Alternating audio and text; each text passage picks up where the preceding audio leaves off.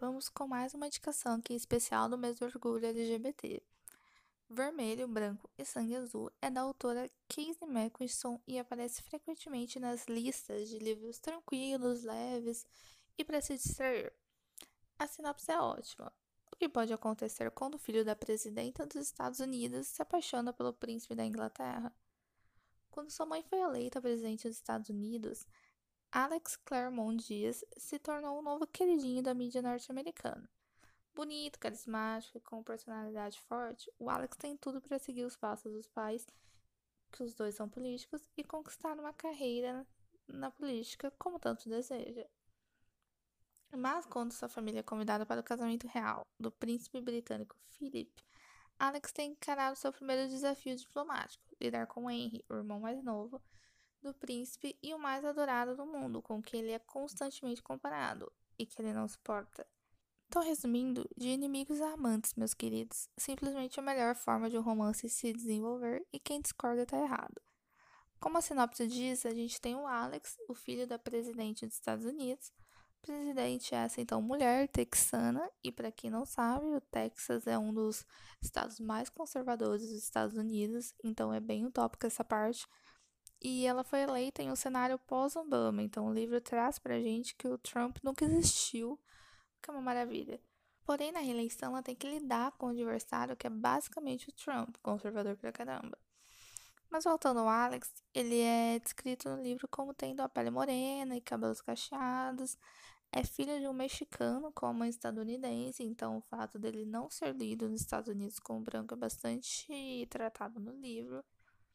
Ele tinha um ódio quase que obsessivo direcionado para o Henry, o príncipe da Inglaterra, e esse ódio transborda no casamento do Philip, quando Alex perde a linha e, em meio a uma discussão, ele e o Henry acabam caindo, estragando o bolo caríssimo e, o pior, atraindo a atenção da mídia, que começa a retratar eles como inimigos, o que até então não era mentira. O problema é que uma situação dessa já não ficaria bem para qualquer pessoa pública. Então, diplomaticamente falando, tá pior ainda para a coroa da Inglaterra e para a mãe do Alex, que está em ano de eleição e não pode deixar que nada afete isso de forma negativa. Eis então o plano genial dos marqueteiros dos dois lados. Enviar o Alex para a Inglaterra, fazer os dois se encontrarem numa boa, deixarem eles serem fotografados e assim dar a entender que eles sempre foram bons amigos, são muito discretos. E o que rolou no casamento foi só um acidente.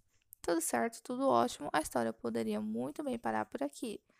Mas, como isso não teria graça, nesse tempinho que passaram juntos, o Alex resolve dar uma chance pro Henry enquanto amigos e eles trocam números de telefone.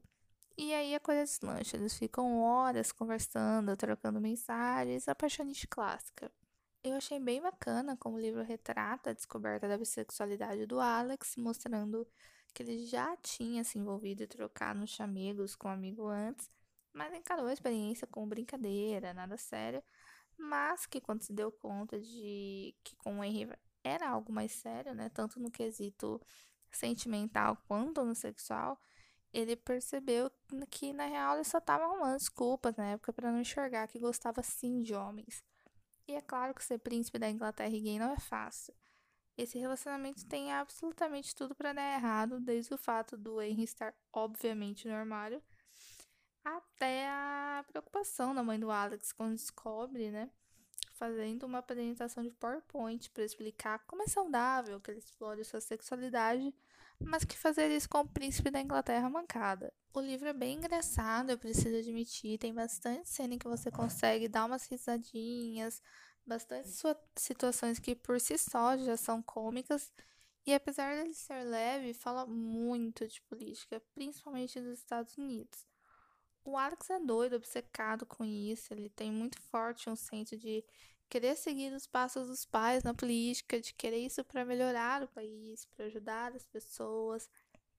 O enredo é bem desenvolvido, o livro de forma geral bem escrito, a autora consegue desenvolver a história dos dois personagens principais, ao mesmo tempo em que mostra bastante os personagens secundários, como a June, a irmã do Alex, e a Nora, amiga deles. Os três formam o trio de ouro da Casa Branca.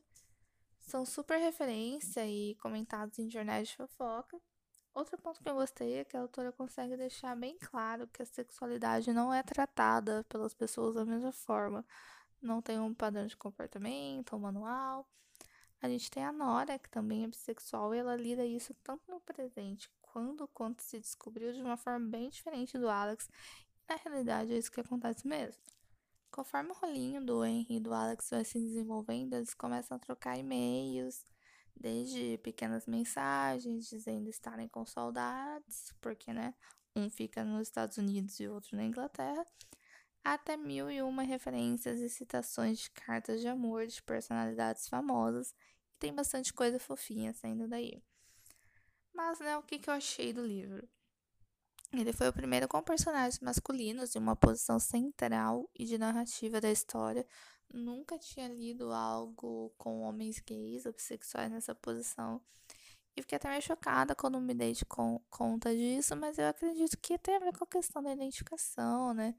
Como eu já disse, a maioria dos livros que eu leio tem personagens mulheres, lésbicas ou bi. E é onde eu me enxergo, e variar é bom, mas também não tem nada de errado em saber onde está a sua preferência. Dito isso, levei muito tempo para terminar esse livro.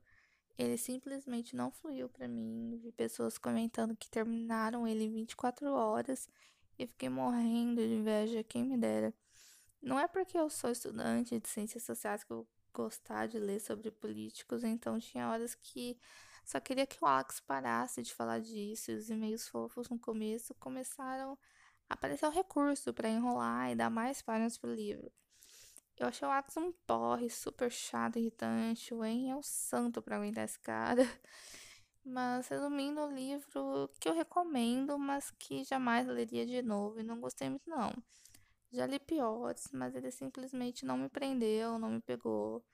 Mas não se deixem influenciar pela minha opinião contrária. Ou melhor, se deixem e vão ler o livro para conferir se ele é chato como eu achei que fosse. Por esse episódio é só.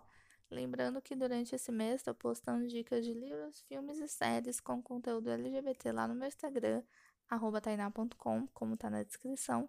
Então sigam lá para acompanhar. Tchauzinho!